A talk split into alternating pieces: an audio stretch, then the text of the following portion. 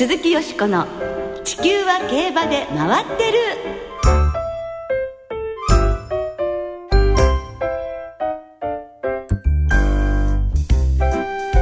皆様こんばんは鈴木よしこですお元気でいらっしゃいますか？地球は競馬で回ってるこの番組では週末の重賞レースの展望や競馬界の様々な情報をたっぷりお届けしてまいります。今日も最後までよろしくお付き合いくださいね。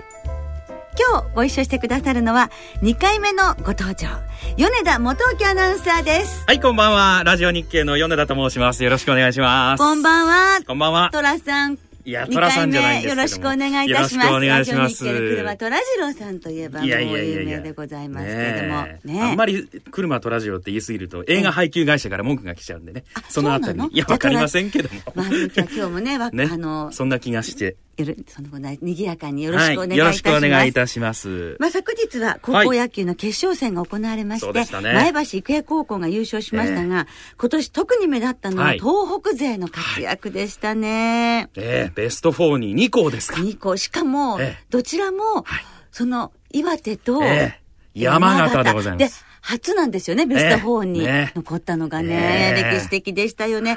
米田さんも福島の放送局でお仕事されてらっしゃいましたので、はい、力がやはり入りましたか？福島と言いますと、聖光学院一強の時代が続いてますので、で、私が社会人になった2007年頃はまだ1回戦突破してやったっていう感じだったんですけど、えー、今やもう1回戦突破は当たり前で、その先を見据えてる感じなんですよね、聖光学院ね、えーえ。ー、今回は2回戦で敗退だったんですが、今後も期待できます。そうですね。なんか本当に東北で頑張ってやったなという感じもありましたし、まあ関東からね、優勝校が出たので、私たち関東人としても、はい、まあ嬉しくもありましたけれども、でもね、もう勝ち負けを超えて、はい、もう高校野球というのは若い力のぶつかり合いでいいですよね。はいえー、本当にすごい日差しの中で昨日もね、やって大変でした。大変ね、えー、若いって素晴らしいって思いました。そして若い力の挑戦といえば、凱旋門賞に向かう絆ですね。はい。21日水曜日に立東トレーニングセンターで武豊騎手が騎乗されて、国内最終追い切りが行われました。はい。立東の販路コースで4ハロン50秒後の自己ベストをマークしました。えー、パートナーのアップトゥーデートですね。3馬身話したそうですね。ですね。順調ですね。えー、竹豊騎手も、ダービーの疲れも取れ、順調に、順調に仕上がってきたことがわかる動きでしたと。うん、調教での好感触に声が弾んだということです。はい。竹豊騎手もね、ディープインパクトの子で挑戦ですからね、えー、調子がいいってなれば本当に嬉しいでしょうね。ね絆はこの後24日に現役入りし、31日に出国の予定です。9月15日の前哨戦、ニエル賞から凱旋門賞に向かいます。フランスでの活躍、期待いたしましょう。鈴木よしこの地球は競馬で回ってる。この番組は JRA 日本中央競馬会の提供でお送りします。鈴木よしこの「地球は競馬で回ってる」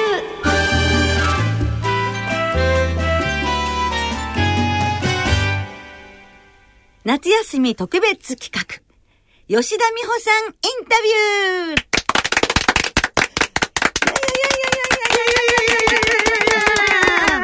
ということで、はい、今日はスタジオに馬なりチハロンシアターなどでおなじみのイラストレーターで漫画家の吉田美穂さんにお越しいただいております。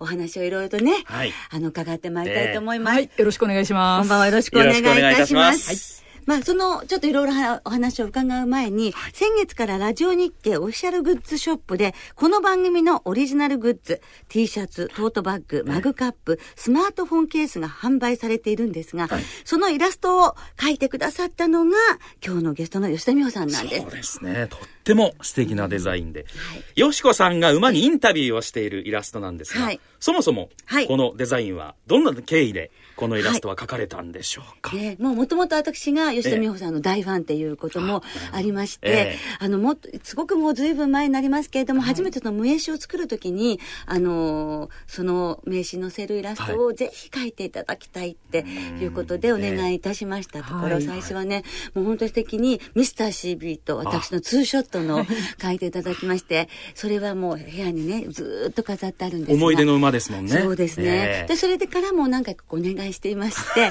あの、だんだんずうずしくなって、あの、やっぱり私たちこの仕事していてね、皆さんもそうだと思いますけど、一番は馬にインタビューしたいじゃないですか。はい、本当はどうだったの？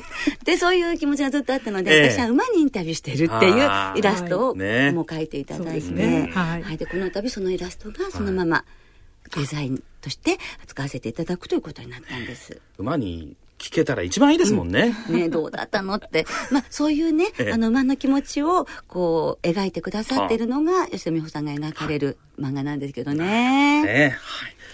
吉田美穂さんとよしこさんのコラボレーショングッズはインターネット販売限定、ラジオ日経オフィシャルグッズショップで販売されています。ぜひお求めください。そして番組の最後にコラボグッズプレゼントのお知らせがあります。応募するために必要なキーワードも発表しますので、番組をどうぞ最後までお楽しみください。よろしくお願いします。はい。それでは、ここで改めて吉田美穂さんをご紹介させていただきます。1987年頃から優春のイラストコーナーの常連投稿者として名が知られるようになり、1989年に同人誌で天才豊かの元気が出る競馬を発表したことがきっかけとなり、週刊競馬放置で、それいけ岡部くんを連載開始しました。まもなく題名を、馬なり一ハロンシアターと改められました。その後、漫画アクションなどを経て、現在は、ウェブコミックアクションで連載中です。今年で25年目になりました。素晴らしいですね。四半世紀ですもの、ね、ファンを魅了し続けて。本当ですよ。素晴らしい、ね、大変なことだと思います。その他、競馬雑誌やスポーツ新聞などでも多数の連載を持つほか、加賀武さんの熱狂的ファンとしても 大活躍でございます。あのね、私全然ね、あの、美穂さんがいらっしゃるとわからないで、はい、加賀さんのミュージカルを見に行った時に、あの、こう離れてたので、お話しかけることはできなかったんですけど、ああ、やっぱりいらしてると思って。声かけてくださいよ。恥ずかしいから。もうね、すごい混雑よね。ああって思ったら終わった時に、ああ、そこにって、えー、ちょっとかなり離れてたんですけど、やっぱりいらしてる。そしたらね、何回もご覧になるわけ。一つのミュージカル。ね。大体何回ぐらいご覧？あ、それは、はい、秘密ということで。秘密ということで。大ファンということは間違いないわけですね。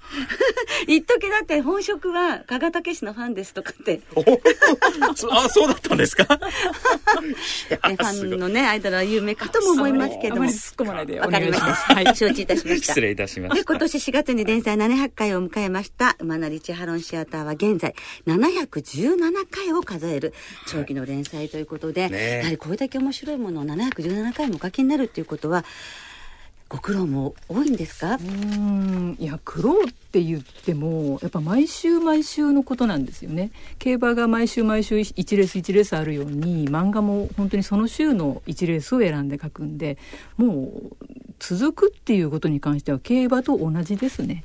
はい競馬は毎週ねやってきますもんね。ねはい。で気が付いたらファン何何何年だわなんてことがね、ね、ありますけどね。そうですよね。だけどね、主役が馬ですよ。はい、馬は喋らないわけですよね。はいどうやってキャラクター作りをしてるんだろうな。本当に読んでると馬の個性が伝わってくるなっていうのが、読者としての印象なんですけれども。だといいんですけどね。あの、結局は想像なんですけどね。えー、その関係者の騎手なり調教師なり厩務員さんなりっていう方がこの馬はこういう感じなんだよねっていうことをちょこっとお話しなさることがありますよね。えー、そういう時にそれを見てあそうなのかっていうところからこう膨らませるっていう感じですかね。あとはあの馬と馬の恋仲とか、はい、あるじゃないですか。ありますねね。あれは本当に見ていて、胸がキュンキュンしてしまうんですけれどもね。あれはどういうところから降ってくるんですか？あれはね、捏造ですね。いや、まあ、ね。だからなんかね、やはり美穂さんの、ええ、あの、想像力の豊かさっていうことだと思うんですね。馬がお好きっていうのと、はい、そこから来るその想像力がすごいじゃないですか。はい、そうですよ。で、またあの、ね、可愛らしいあの描き方、あの馬のあの可愛らしさに行くまでは、はい、あの、どうだったんですか？やっぱり大変だったんですか？いや、もう、最初に書いた時からああだったので、うん、あまりその辺はこう、人が見て大変だな、苦労するな、考えてるなっていうことでは全くなくて、うん、もう元からあんな感じですよね。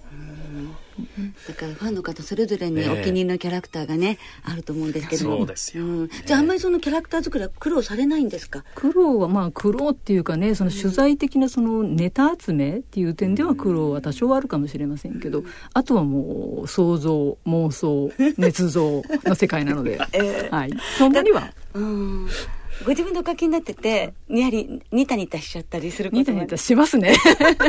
なんかこうね漫画描いてるとその馬描いてる顔に自分もなるんですよ。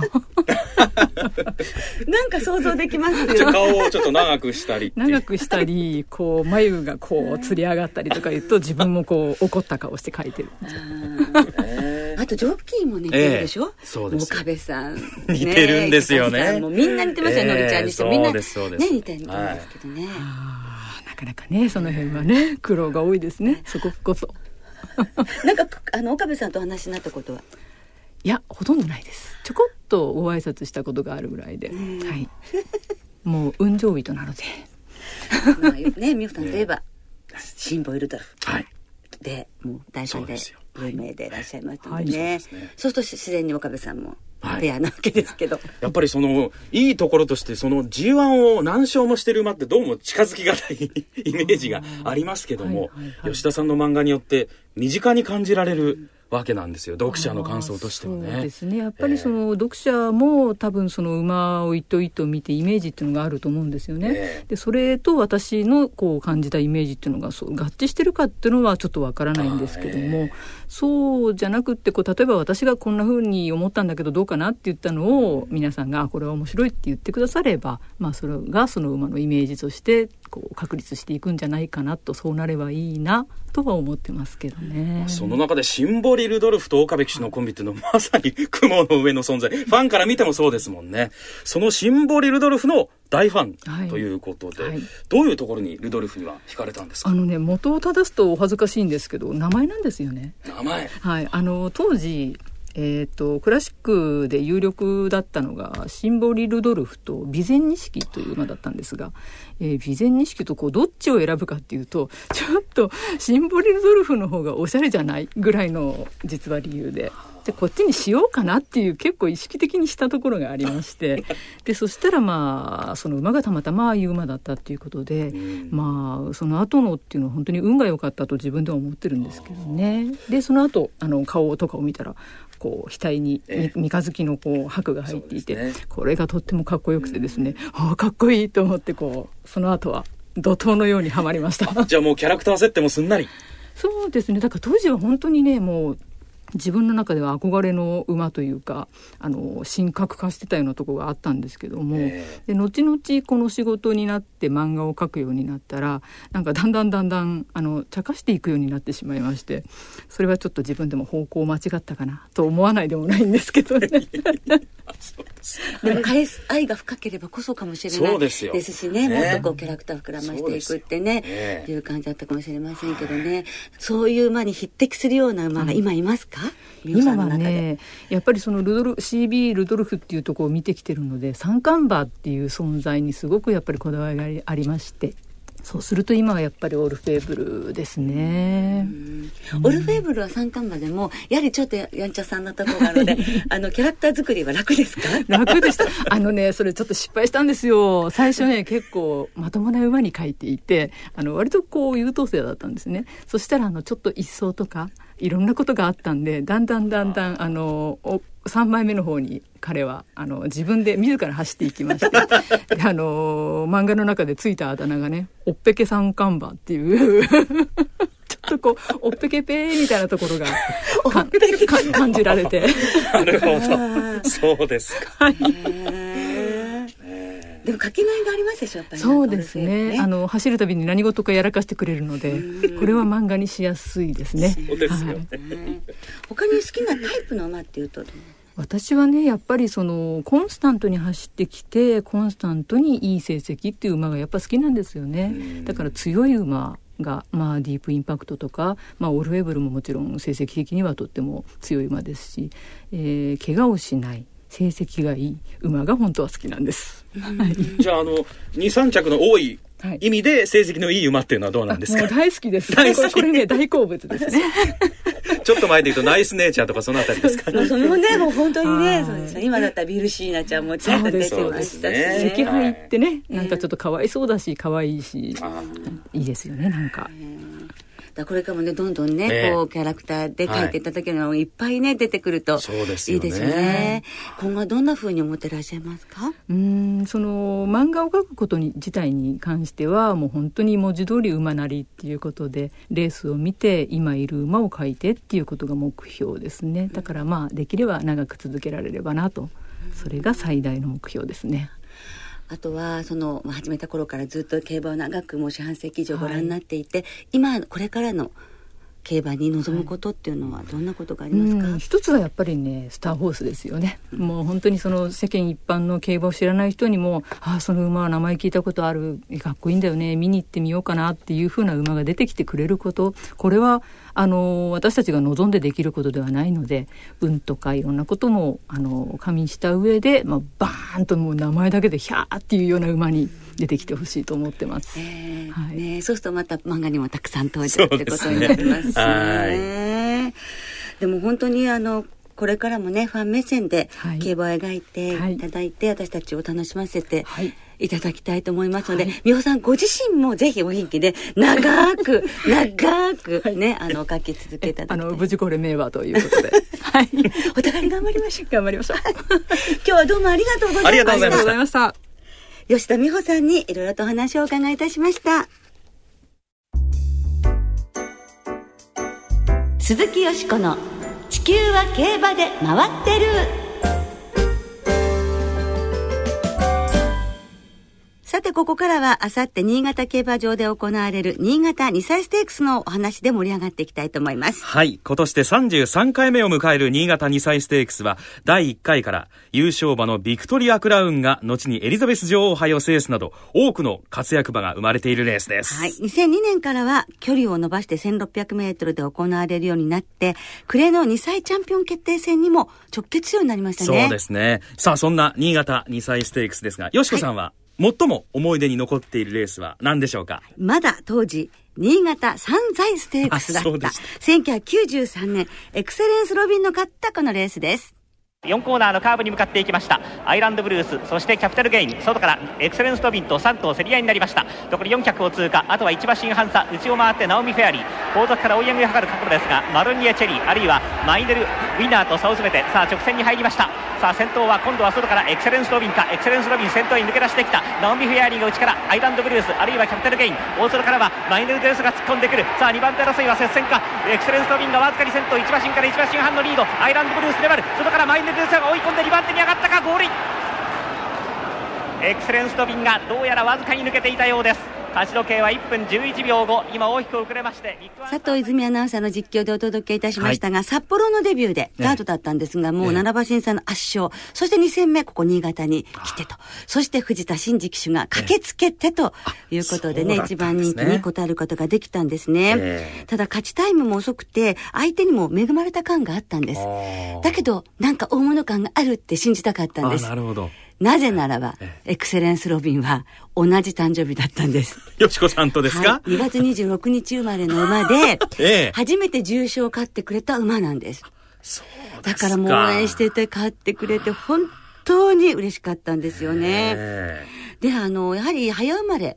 の特権ですよね、はい、同じ誕生日の馬がいるっていうことが、えー、やっぱり 6,、ね、6月以降の誕生日の方ですと、ね、なかなか同じ誕生日の馬っていないでしょ？私は11月なんで、えー、まずいないですね。えー、ですから早生まれの特権なんですけれども、えー、それでまあこのエクセレンスロビン嬉しいんですね。えー、まあちなみに2月26日生まれで大出世した一番の馬は金引きりです。そうですか。もうね、砂の王者。金引きにも同じ誕生日なんですよ。ね、そうでしたか。ですから、まあそういうことで、同じ誕生日のまでエクセレンスに勝ってくれたも嬉しかったのと、はい、藤田真二騎手は2月27日生まれなの。一日違いな。忘れ連日って感じですね。そういうことで、藤田真二騎手もすごいね、喜んでらっしゃるように見えたんですけども、はい。そしてですね、あの、これからもういつもこう、当たってまだ生まれてはいますけど。私が競馬を見始める前の年になります。93年と言いますと。わかりました。はい。で、この年のヒット曲をお届けするんですが、はいサザンオールスターズのエロティカセブン。えで、まあ、90年代、サザンオールスターズの最大のヒット曲と言われていますが、すよねリーダーの桑田佳祐さん、え2月26日生まれ。えーそうなんですかはい。驚きましたね。いや、びっくりです。そのつながりでお聞きいただきましょう。はいサザンオールスターズでエロティカセブンです。鈴木よしこの地球は競馬で回ってる。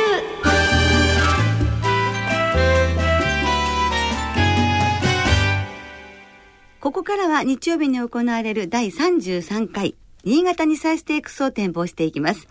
その前に先週の札幌記念、ちょっと振り返ります。はいレースを制しましたのは2番人気竹豊騎手騎乗の統計ヘイローでした。もう、重馬場の中4コーナー手前で5馬身ぐらい離して、楽々な逃げ切り、後続に6馬身差の圧勝でした。強かったでしたね。ねえこれで重賞3連勝。はい次走は天皇賞ということですが、秋の G1 戦線での活躍がますます楽しみになってきましたね。そうですね。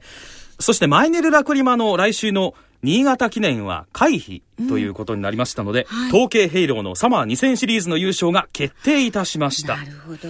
そしてサマージョッキーズシリーズも武豊騎手が43ポイントで頭一つ抜け出しています。ねえ、竹豊騎手好調ですよね。いや、そして、はい。よしこさん、はい。大変ですよ。はい。結城元気さんからお便りです。はい。よしこさん、札幌記念本命統計ヘイローお見事でした。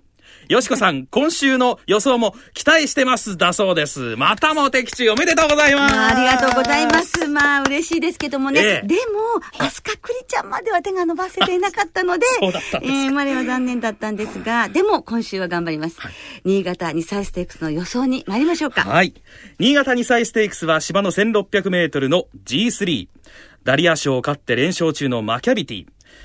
そして新馬戦では接触しながらも快勝した。ハープスターなど18頭で争われます。毎年のことですけれども、ええやはりこのね、夏の2歳戦、2そうですね歳重賞、難しいです。頭数多いですし。ねええ、馬場状態はどうでしょうね。えー今日、金曜日なんですが、正午の新潟の天候は雨。はい。芝は両ダート、やや重というコンディションで、新潟は金曜日降ってまして、明日にかけても降る予定なんですね。予想なんですね。はい。で、日曜日は上がる、曇りの予報になってます。なるほどね。まあ、雨だけはね、やめてほしいですけどもね。まあその中で、はいよしこさんは、この2歳ステークス、どんな見解でしょうか？はい、私は2枠4番のダウトレスを本命にいたしました。はい前走、新潟の1600メートルで大変いい勝ち方をしているというところに、まあタイムもね、優秀ですし、ええここで決めてみました。で、4番のダウトレスから6番のマイネグラティア、8番マーブルカテドラル、そして10番のマカビティ、17番ハープスタート4点、生まれんでいきます。はい。はい。さあ、トラさんは？トラさんじゃないですけどトラさんじゃない米田さんは私の予想は、名前だけ、イスラボニータにしたいと思います。はい。二人のどちらが当たることを祈っております。はいね、皆さんもぜひ週末の競馬、存分にね、お楽しみいただきたいと思います。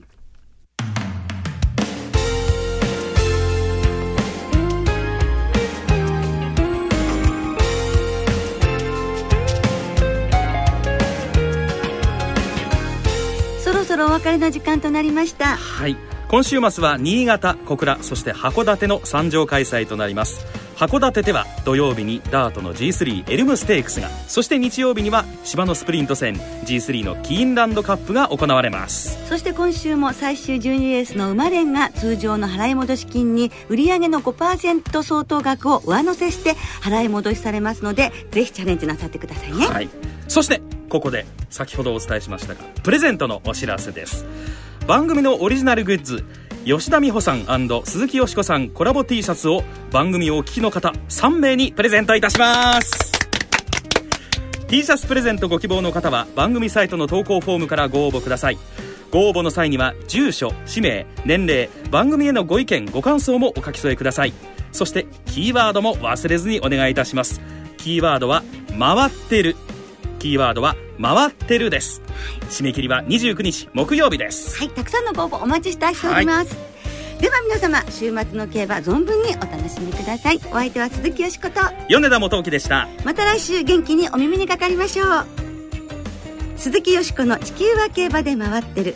この番組は JRA 日本中央競馬会の提供でお送りいたしました